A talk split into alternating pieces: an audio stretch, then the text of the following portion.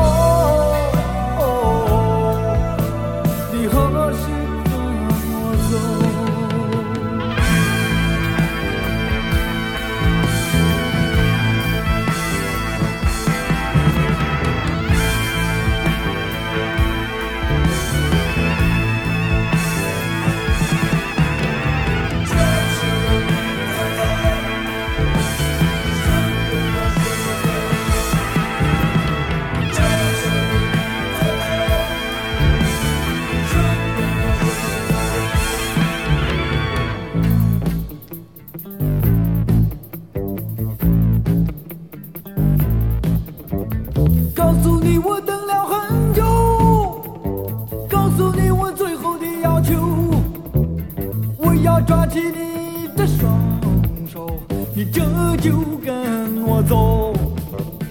这是你的手在颤抖，这是你的